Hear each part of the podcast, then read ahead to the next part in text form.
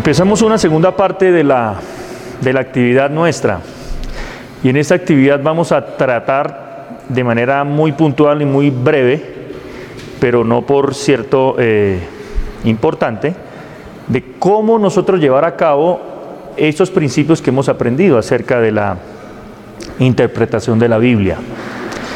Y voy a tratar sobre eh, una sección muy importante de la Biblia, que son los libros sapienciales o la literatura sapiencial. Y la voy a colocar aquí.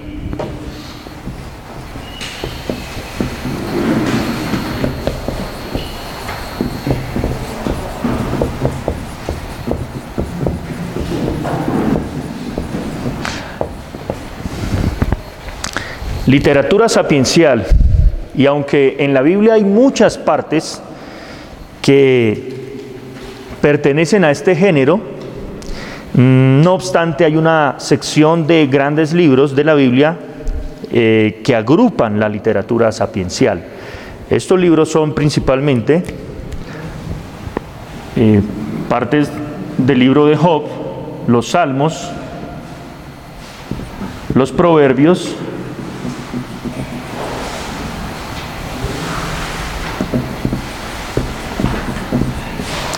Eclesiastés.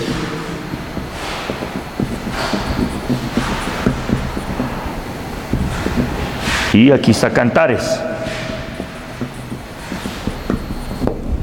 Ahora voy a empezar tratando los salmos. Y voy a hacerlo en siete partes. Y la primera parte es eh, analizar un poco acerca del autor. El autor ¿Por qué es importante tener en cuenta el autor? Empecemos con el autor. ¿Por qué creen ustedes que es importante tener en cuenta quién es el autor del texto al cual nos vamos a acercar? ¿Mm? ¿Qué dicen? Bueno, en primer lugar, porque estamos hablando de un libro especial.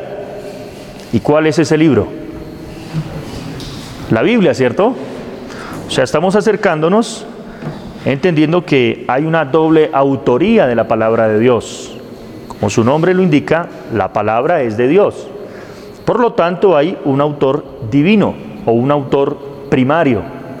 Y por esa razón, por esa razón antes de iniciar cualquier estudio bíblico, y no debemos dejar de enfatizarlo, como decía nuestro hermano en la otra sección, es fundamental reconocer al autor divino. Por esa razón vamos a orar. Dios del cielo, estamos ante ti frente a tu palabra. Todos nosotros somos ciegos, necios, débiles, ingenuos e ignorantes, pero aún así estamos seguros que al tener tu palabra en nuestras manos, tú tienes toda la intención de darte a conocer. Por eso estamos aquí, en gratitud por esta divina voluntad tuya, Señor. Te damos las gracias porque tú has prometido tu Espíritu que nos va a capacitar para ello. En tu nombre santo oramos. Amén. Autor. Hay un autor divino. Ese autor divino es Dios. Por esa razón, siempre que nos acerquemos a la palabra de Dios hemos de reconocerlo. Además, no solo en la oración, sino que también debemos tener presente que cualquier sección de la palabra de Dios no es agotable en cualquier estudio que vayamos a emprender, como ya lo hemos visto. Aún así, no olvidemos también que hay un autor humano.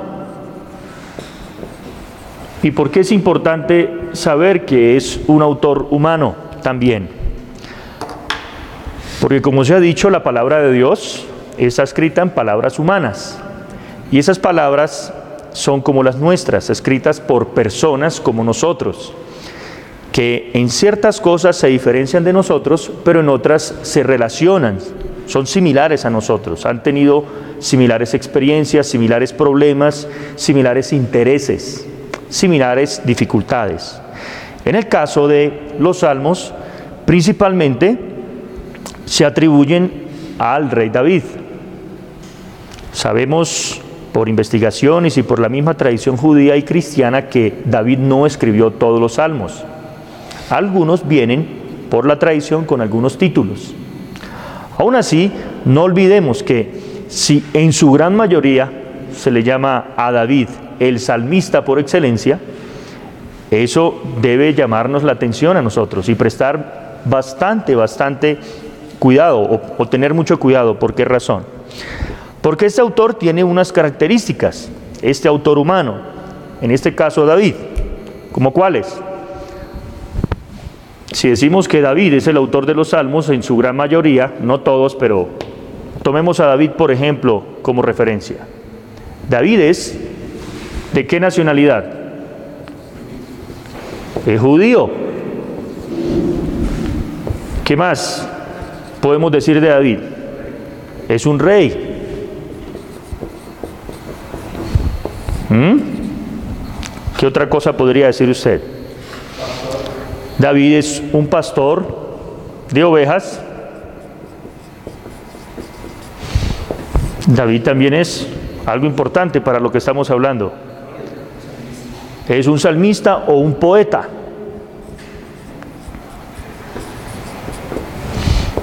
Y podríamos empezar diciendo que David es un hombre piadoso. Usando la palabra bíblica, el hombre piadoso. Ahora, ¿por qué es importante, repito, tener en cuenta esto? Porque todos los seres humanos dejamos una huella en lo que hacemos. Hay una característica de nosotros, siempre allí. Y rasgos de la personalidad de David o alguien muy similar a David siempre sobresalen los salmos. Ahora, además de esto, es importante en segundo lugar que nosotros sepamos que este texto de los salmos o esta sección de los salmos está en la Biblia en una parte especial. Recordemos que en el orden cronológico, es decir, histórico, como van ocurriendo los acontecimientos, no siempre está organizada la Biblia, ¿cierto? Sino que también hay un orden canónico, le llaman los especialistas. ¿Y esto a qué se refiere? Y es el orden o el lugar que ocupan dentro de la revelación bíblica.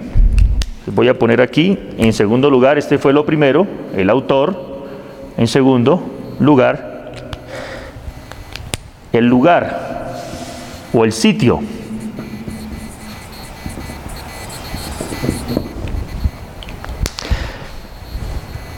Recordemos que la Biblia se va dándonos a nosotros en un momento histórico, no, da, no viene del, del espacio, sino que ocurre en el planeta Tierra.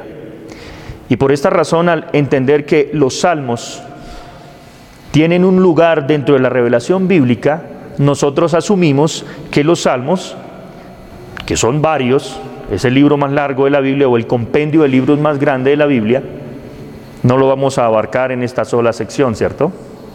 Aún así, esta gran colección de escritos abarcan más o menos el tiempo de los reyes, o por lo menos eh, se empiezan a recopilar oficialmente o a tenerse presentes en un momento en, el que el pueblo de Israel ya estaba en un lugar de paz y, y de tranquilidad. Recuerdan ustedes que el pueblo de Israel es llamado por Dios de Egipto, están por el desierto, llegan a la tierra prometida y allí tienen estabilidad.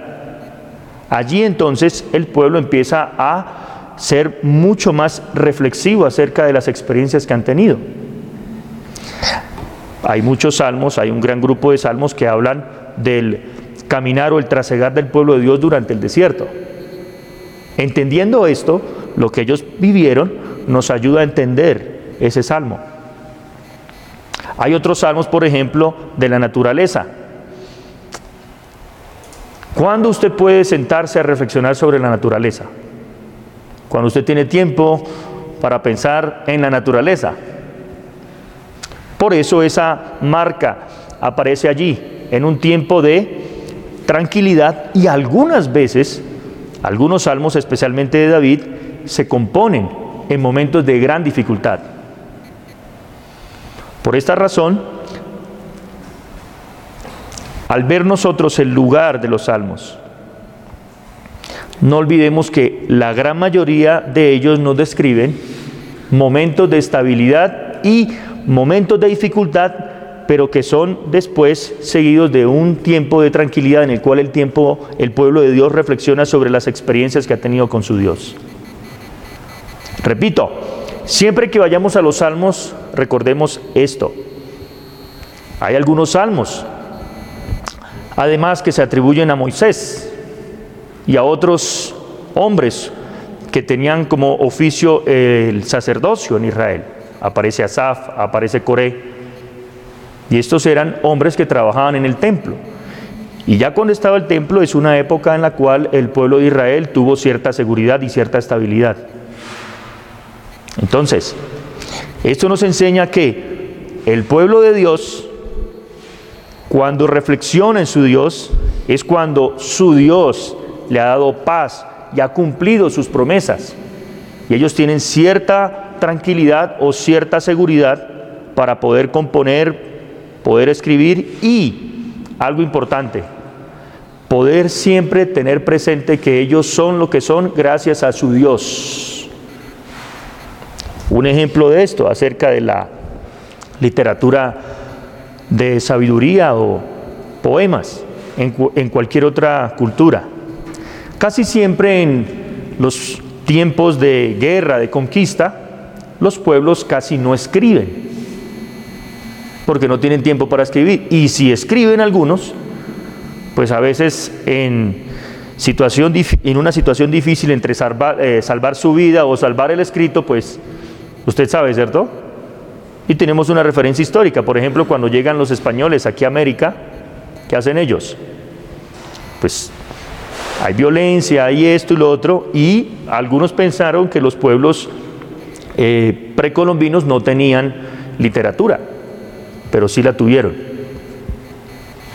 Solo que no tuvieron mucho tiempo de estarla eh, difundiendo en esos tiempos de dificultad. Ahora, pasamos a un tercer punto, que pudiésemos profundizar mucho más en eso. Pero bueno, un tercer punto sería el tema general.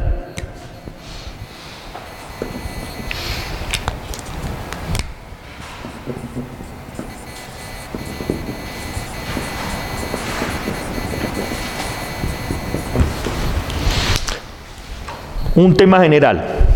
En los salmos hay muchos temas cualquier variedad de temas.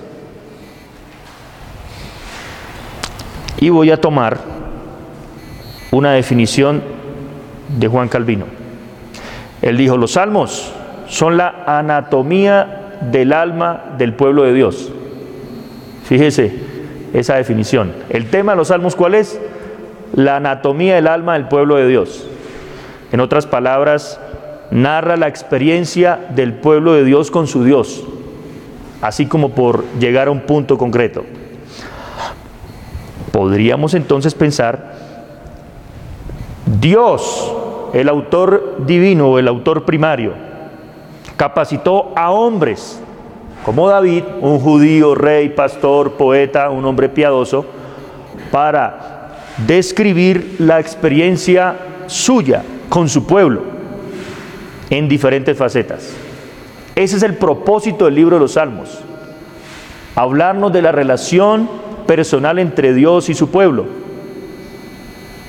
Ahora, ¿qué cosas no se experimentan con Dios como pueblo de Dios? ¿Podemos resumirlas? Yo creo que hay mucho que decir, ¿cierto? Hay una gran cantidad de experiencias que el pueblo de Dios puede tener con su Dios, porque Dios es inagotable porque Dios es infinito. Bien. Además de esto, pensemos, si este es el propósito o el tema general de los salmos, podríamos empezar a pensar cómo el autor humano nos va a presentar el libro de los salmos para lograr su propósito. Los especialistas en estos temas hablan de el propósito y el plan. El propósito es lo que se quiere lograr. El plan es cómo lo logramos. Propósito y plan. El propósito es mostrar, revelar la relación, la experiencia del pueblo de Dios con su Dios. Ahora, ¿cómo se lleva a cabo ese plan?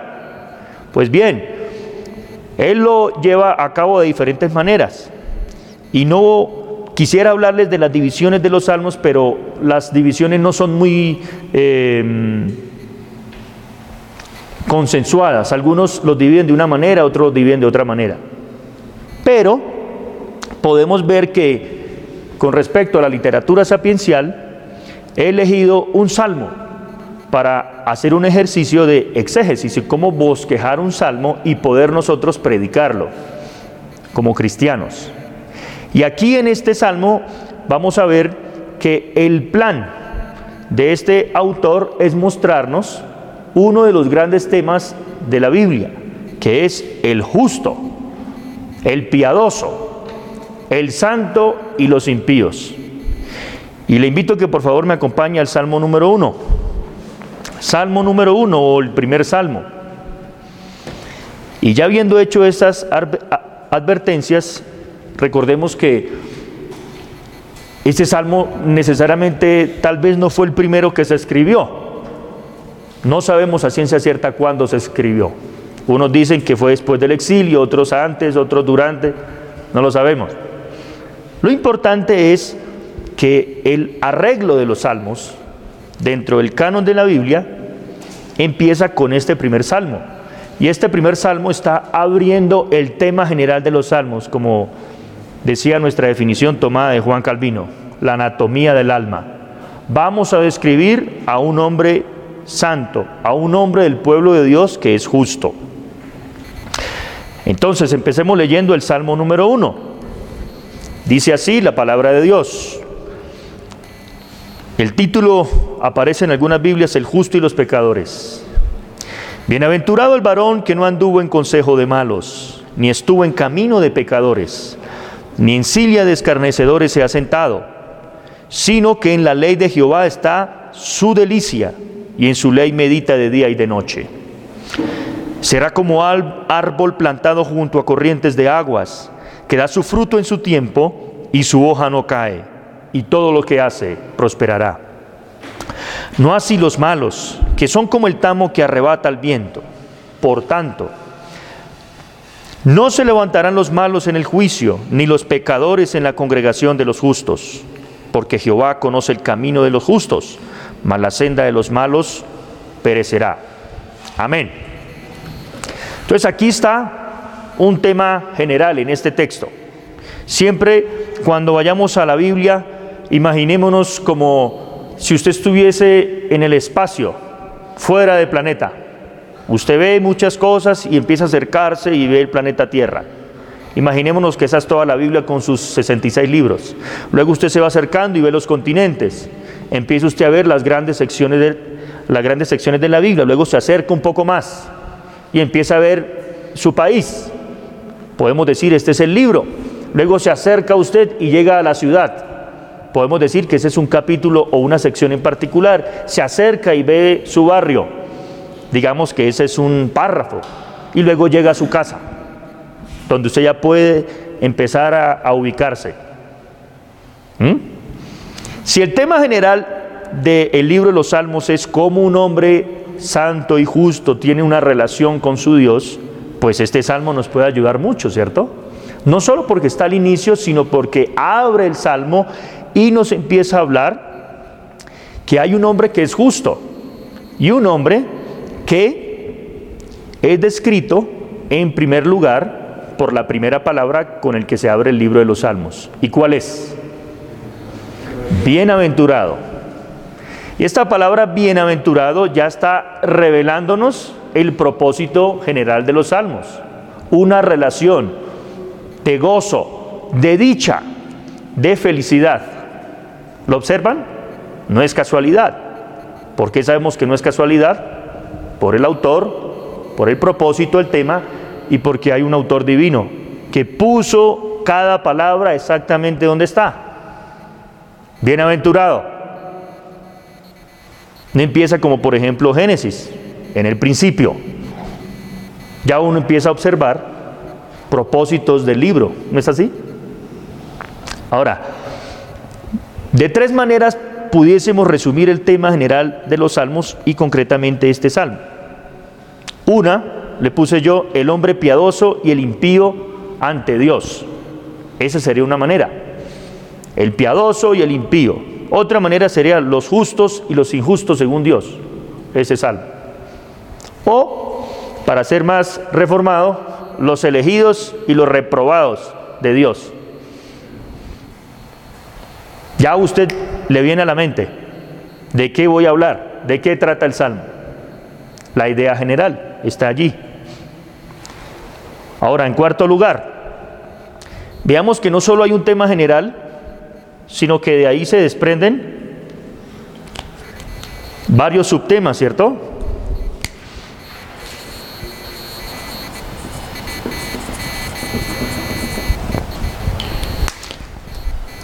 Como decía nuestro hermano, si nosotros vamos al Antiguo Testamento, debemos tratar de seleccionar pasajes a veces largos para tener ideas más concretas y más específicas. Los salmos nos ayudan muchas veces, pero no siempre, muchas veces para tener ideas generales, porque vienen divididos por números. Pero algo interesante es que si empezamos a estudiar el salmo, vamos a descubrir que dentro de el tema de el justo y los injustos, vamos a encontrar una cantidad de subtemas o temas secundarios, como por ejemplo la ley de Dios. Bienaventurado el varón que no anduvo en consejo de malos, ni estuvo en camino de pecadores, sino, ni en silla de escarnecedores se ha sentado, sino que en la ley de Jehová está su delicia. O sea, aquí ya encontramos otro tema secundario, la ley de Dios. Otro tema que encontramos aquí son el juicio. Ya está el juicio aquí, un subtema. Otro subtema podría ser eh, cómo Dios conoce o cómo Dios se relaciona, o sea, la comunión con Dios. En el versículo 6. Y un tercer tema podría ser el nombre de Dios. Jehová aparece dos veces, Yahweh, en el versículo 2 y en el versículo 6. Normalmente nos pasa que alguno de esos temas nos atrae más cuando estamos estudiando la palabra de Dios, ¿cierto? Y perdemos de vista el tema general o el tema central. Por eso les colocaba el ejemplo de venir del espacio porque alguien puede llegar a pensar que todo lo que existe a su alrededor es su casa, porque nunca ha salido de ella, o su barrio, porque no ha salido allí, o como le pasaba a los judíos de su tiempo, le decían al lago de Galilea el mar de Galilea. ¿Mm? Otros temas que podemos encontrar allí, y en los salmos principalmente, además de los que ya les dije, en la soberanía de Dios, en salvación, en juicio. Y hay un grupo de salmos muy especiales que se llaman los salmos eh, reales o que tratan de la obra y la persona del Mesías. Y todo esto para decir lo siguiente. En quinto lugar,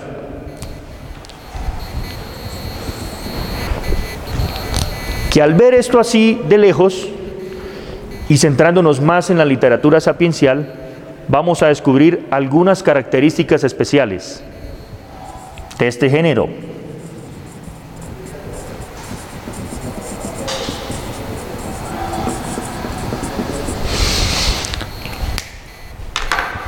Como su nombre indica, las, los escritos sapienciales,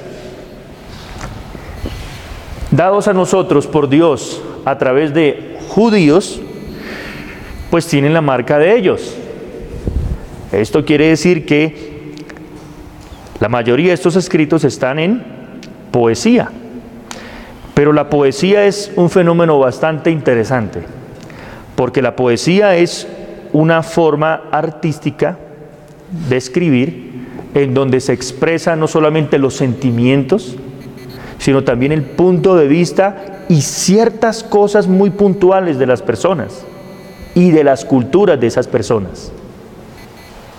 Si usted compara la poesía colombiana, por ejemplo, o la poesía latinoamericana con la poesía japonesa, pues usted va a encontrar muchas diferencias.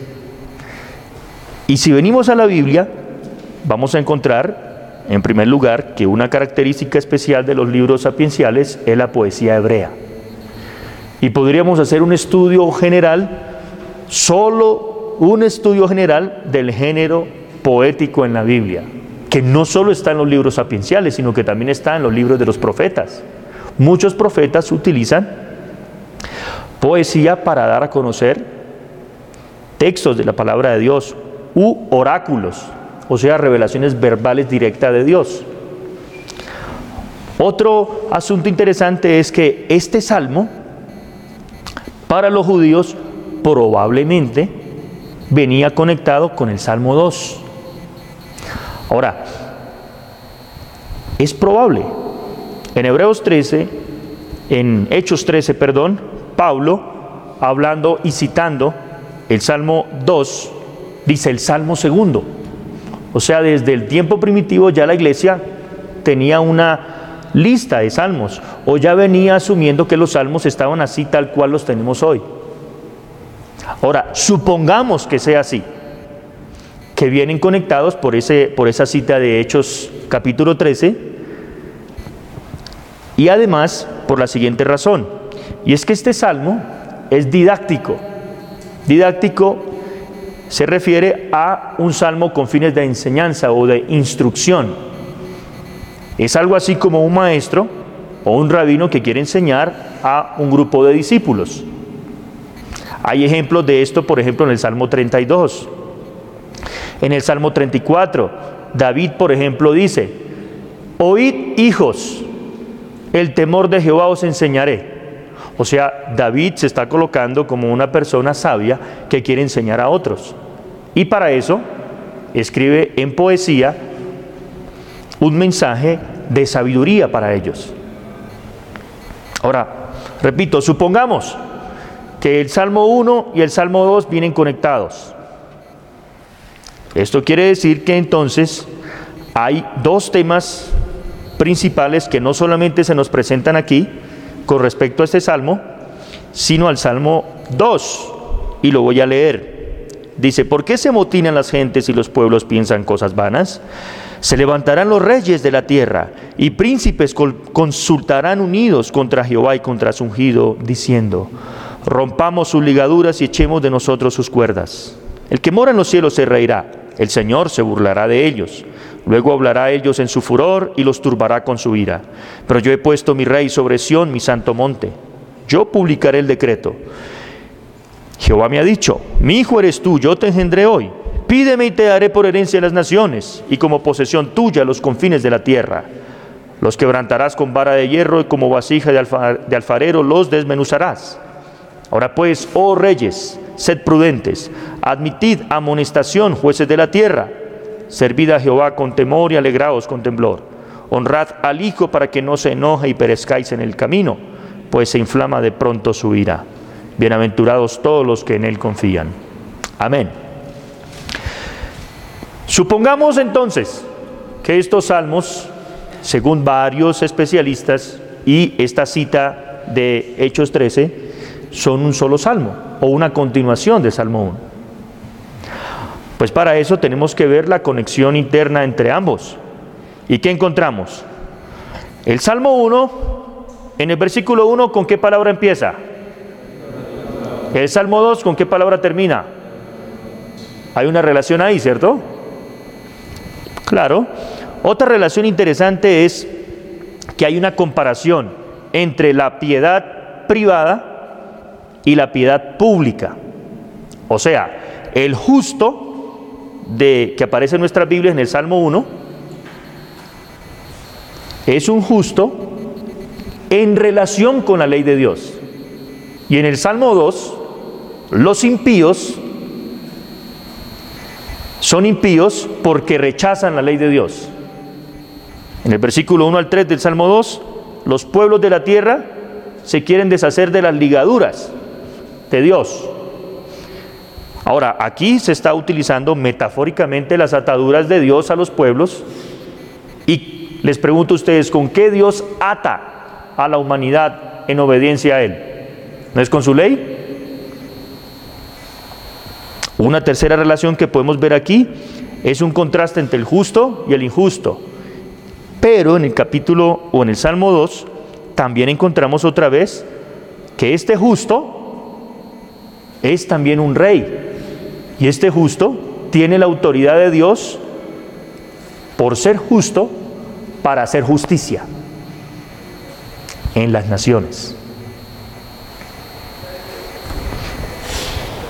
Y en cuarto lugar, me parece a mí que hay una relación entre la justicia de una persona y su comunión con Dios y la injusticia de una persona y el juicio de Dios.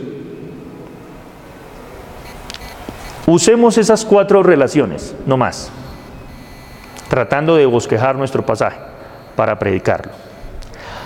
Ahora, en sexto lugar, yo hago relaciones.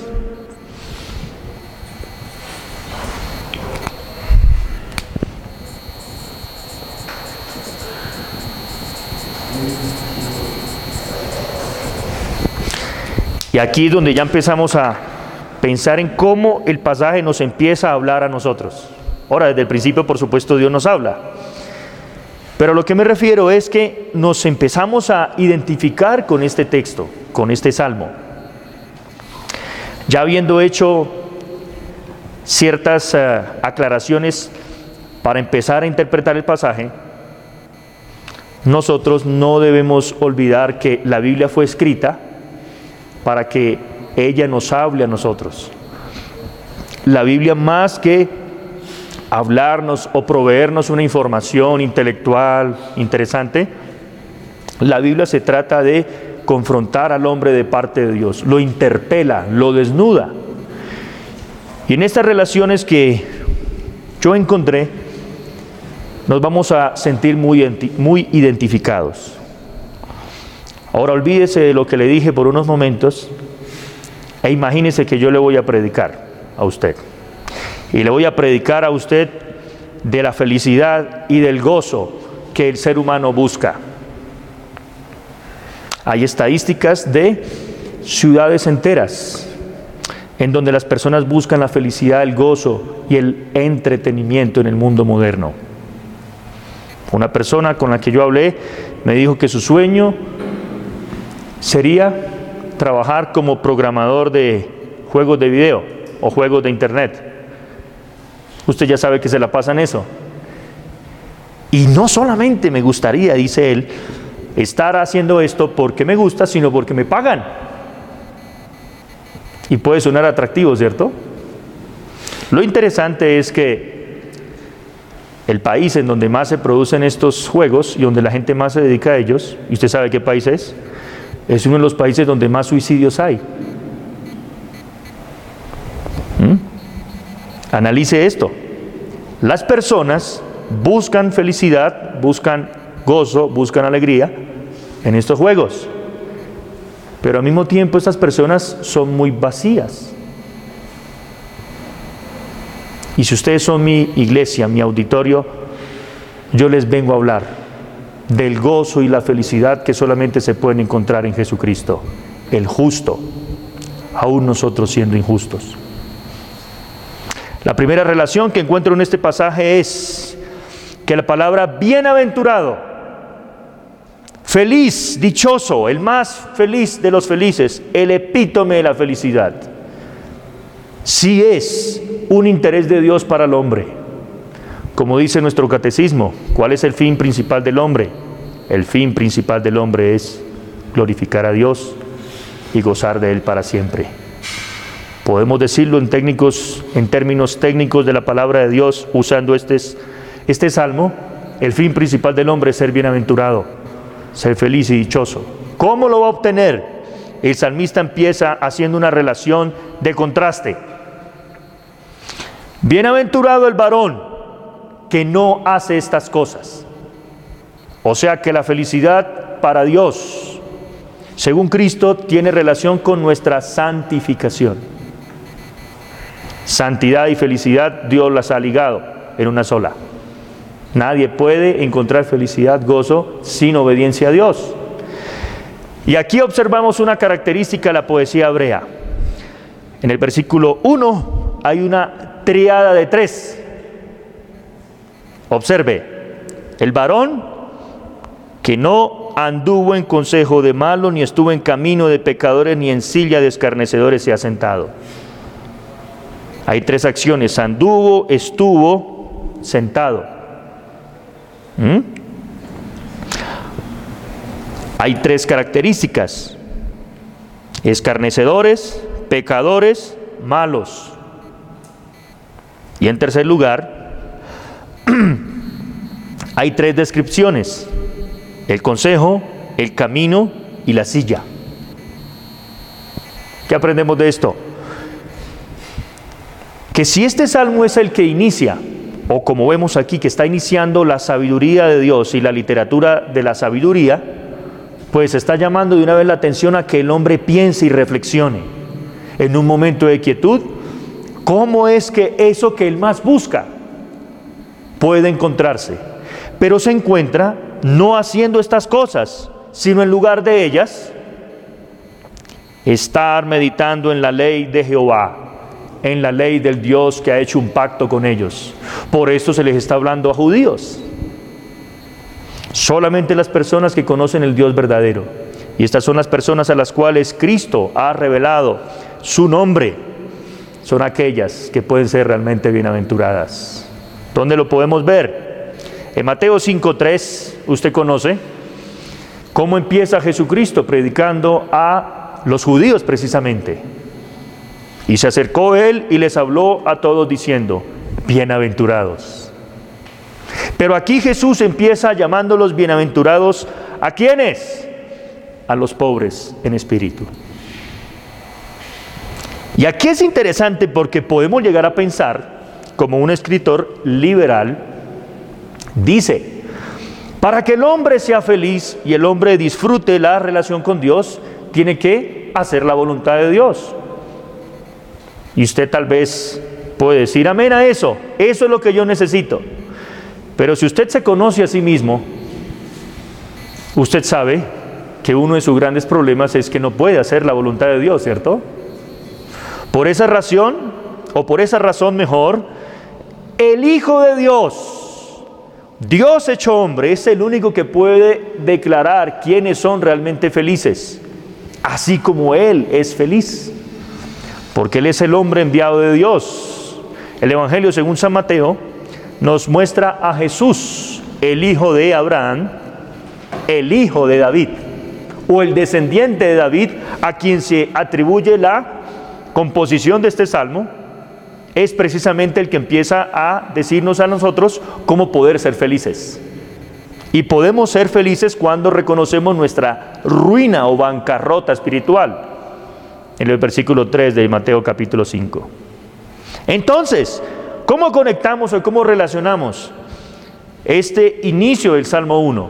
De ser felices, no haciendo lo que hacen los malvados, sino meditando en la ley del Señor, reconociendo nuestra incapacidad de ser felices, ¿qué dicen ustedes?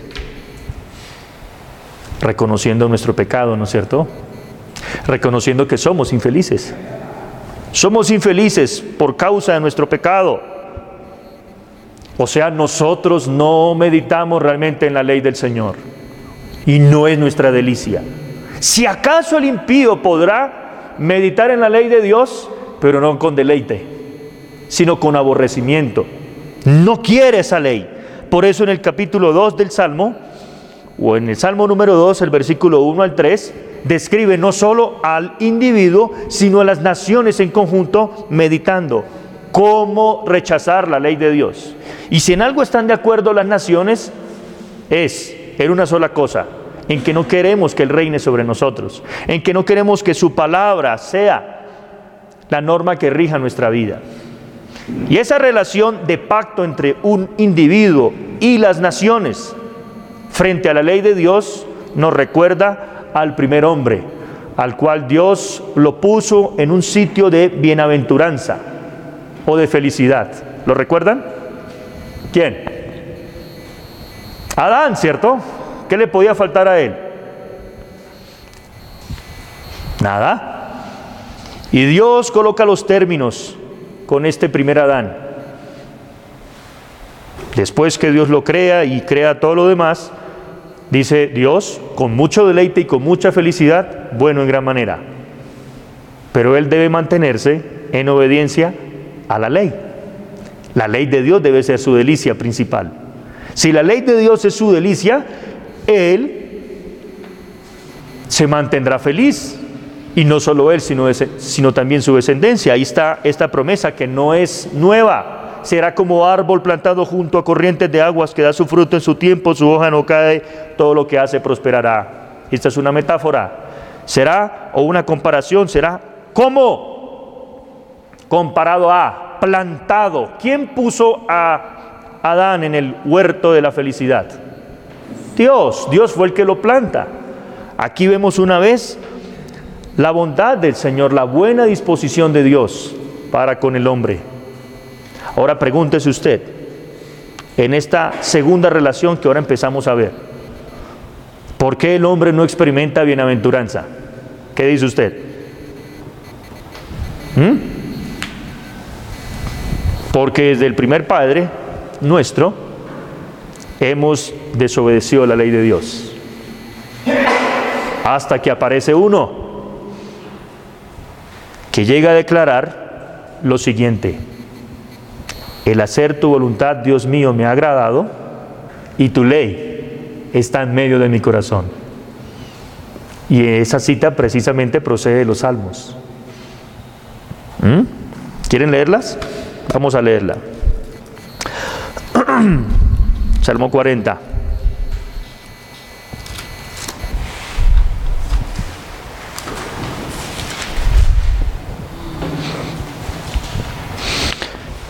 Aquí el salmista David está relatando una experiencia de dolor y sufrimiento.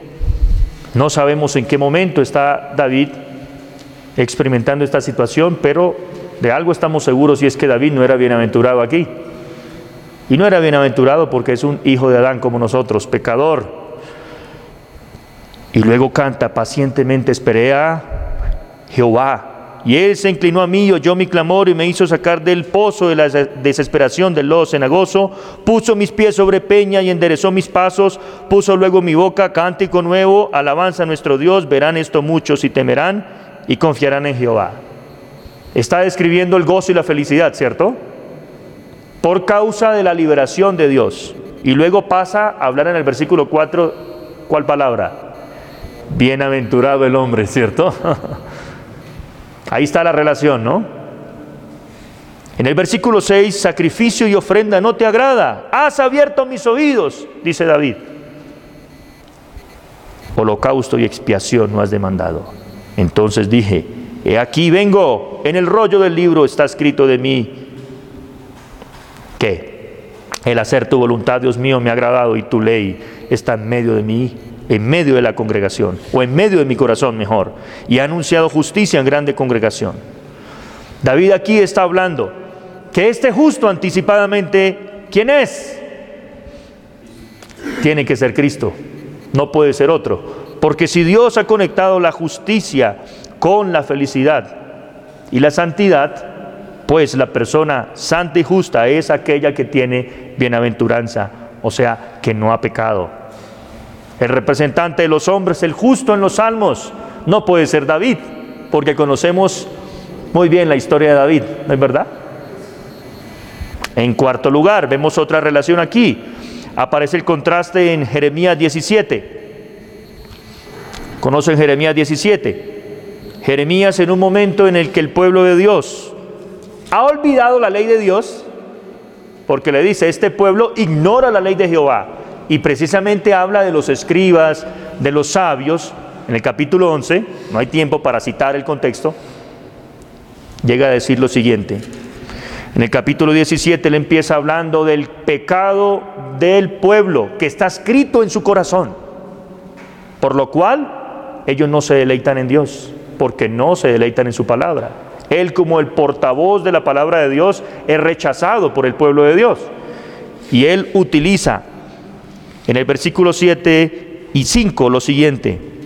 Así ha dicho Jehová, maldito el varón que confía en el hombre y pone carne por su brazo y su corazón se aparta de Jehová. Será como la retama en el desierto y no verá, no verá cuando viene el bien, sino que morará en los sequedales en el desierto, en tierra despoblada y deshabitada.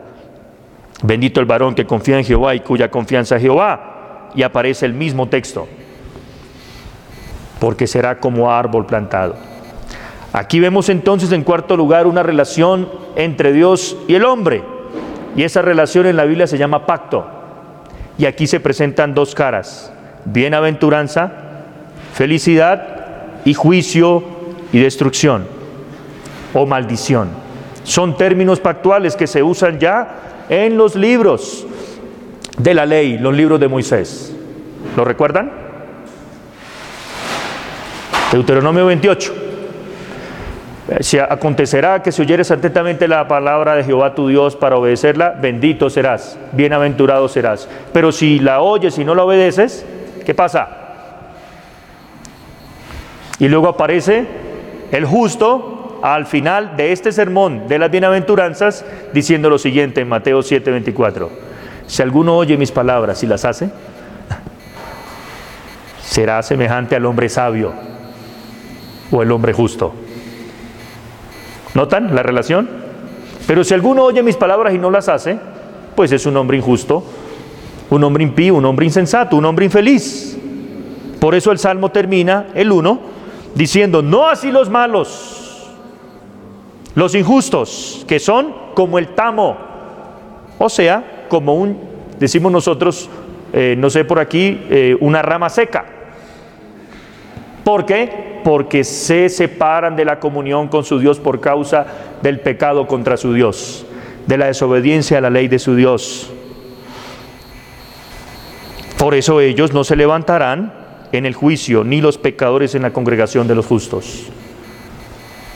Si David es un rey, como lo sabemos, David está hablando en términos políticos de cómo se gobernaba esa nación en esa época.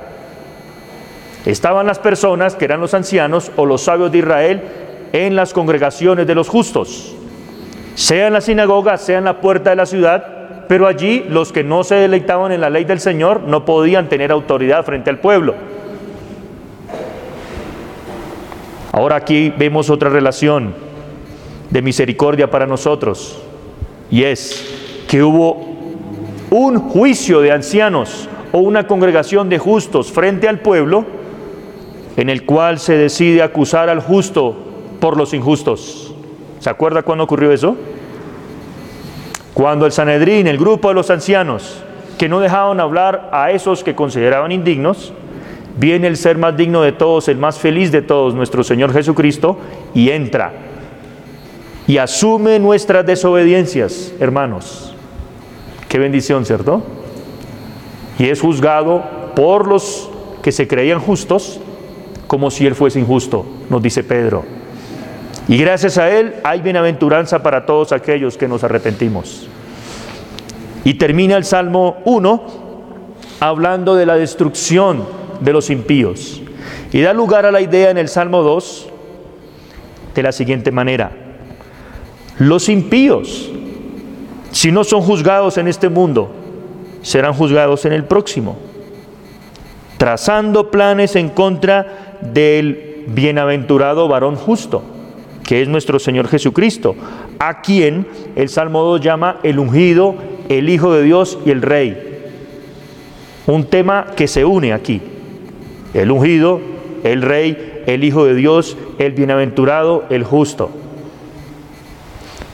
pudiésemos dedicarnos a observar cada una de estas características o títulos o nombres en relación a Jesucristo. Pero, como estamos en la parte de las relaciones, mire cómo estas descripciones que calzan perfectamente con Jesucristo nos abren la riqueza del pasaje, ¿no es cierto? ¿De qué manera? Voy a hablar de dos más en el Salmo 2, porque hablé un poquito más del Salmo 1, en el cual me quise centrar. La primera es la siguiente. Dios tiene en el cielo su trono. Dice el versículo 4, el que mora en los cielos se reirá. Hay varios salmos que hablan que las naciones se quieren oponer al reinado de Dios y al rey de Dios, pero no pueden porque Él está en su trono y Él se ríe. Él se mofa de ellos, pero aún así Él los deja en su ira y los abandona. El abandono de Dios es el abandono de su ley y Dios los deja. Romanos 1 dice, y por cuanto no quisieron tener en cuenta a Dios, Dios los entrega a sus propias legislaciones impías. Y eso lo estamos viviendo hoy, ¿cierto? Ahora, ¿eso no está bajo el control del Señor? ¿Usted qué dice? Claro, precisamente los homosexuales, los inmorales son las personas más infelices del mundo y los que más se suicidan. ¿No lo ha visto? Aquí vemos el juicio de Dios y aquí vemos esta relación. Pero además de esto, en segundo lugar, vemos a este justo que reina, según Daniel 7, 13 al 14, como el Hijo de Hombre que se presenta ante el anciano de días y se le entrega la autoridad de todo el universo. Por eso es que este justo se puede parar en la congregación de los justos y establecer dominio y establecer autoridad y juicio sobre todos, no solamente sobre los vivos y muertos, no solamente sobre los judíos israelitas, sino también sobre los gentiles. Por eso el Salmo 110 que leímos en la oración al principio nos dice que el rey Mesías someterá en el día de su ira a todos los demás reyes. Pero los que quieren venir a Él y ser bienaventurados son aquellos que tienen temor, le sirven con alegría y besan al Hijo. ¿Qué es besar al Hijo? Es otra metáfora que aparece, por ejemplo, en Isaías, cuando se habla de venir a reconocer la autoridad de un rey. ¿Cómo nosotros reconocemos la autoridad del rey justo, Mesías, y encontrar gozo y felicidad en él?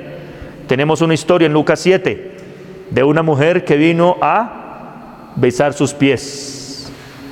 ¿Saben de quién estoy hablando, cierto? En arrepentimiento y fe, cuando venimos a Él, que hace el Señor no solamente nos purifica, nos perdona, sino que también pone su presencia en nosotros y escribe su ley en nuestra mente y en nuestro corazón para que nos deleitemos en Él.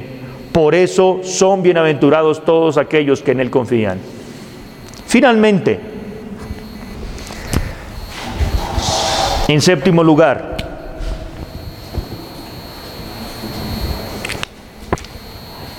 Saquemos algunas conclusiones.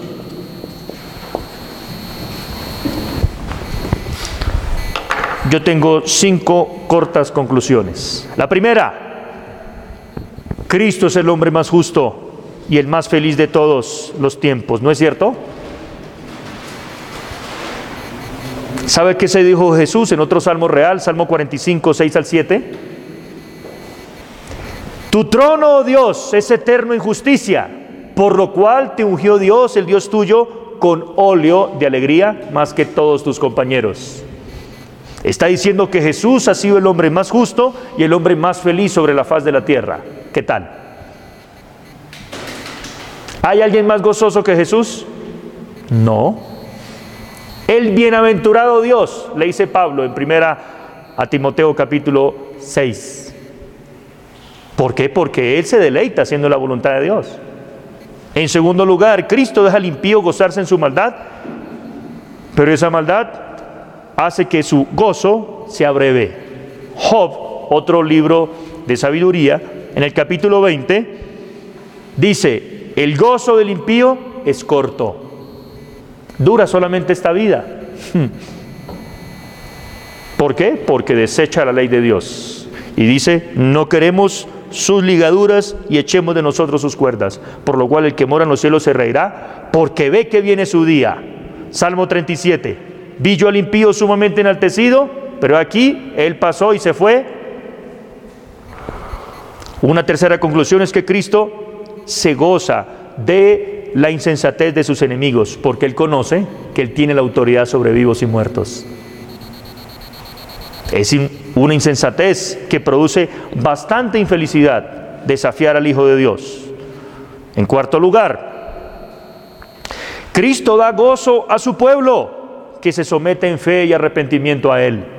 Ahí tenemos las bienaventuranzas.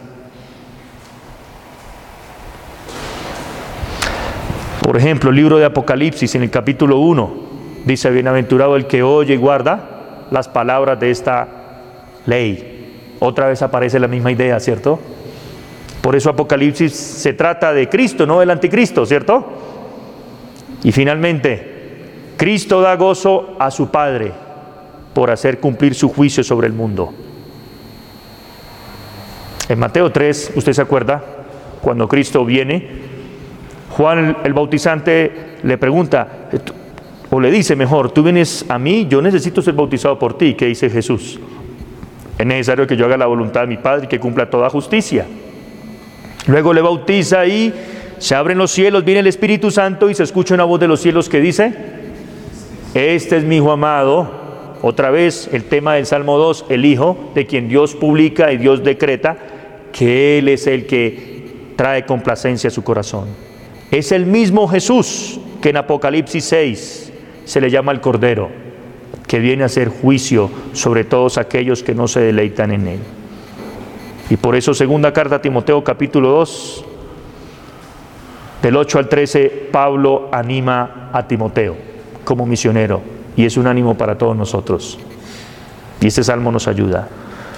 Él le dice, acuérdate de Jesucristo del linaje de David ¿Por qué le habla de esto? Porque David viene a ser rey, de quien, está, de quien estamos hablando, el rey justo, no perfecto, justo por sí mismo, sino el rey que a través de sufrimientos viene a reinar sobre el pueblo de Dios, haciendo la voluntad de Dios y agradando a Dios. Por eso nosotros, nos dice Pablo, sufriendo las aflicciones de Cristo en este mundo, manteniendo nuestra mirada en Él, debemos estar seguros que su gozo nos sostendrá hasta el final, como le dijo a sus discípulos. Yo me iré, pero su gozo será perfecto. ¿Cuándo? Cuando vean claramente mi reinado. Finalmente, podemos aquí hablar de una cantidad de temas, pero terminé con el tema del principio. Quise enfocar este salmo con el gozo, y es una de las cosas que solamente los cristianos podemos tener por causa de haber conocido al único Dios verdadero. Que Él nos ayude, ¿no es cierto? Porque gracias a Jesucristo es que estamos felices con Él.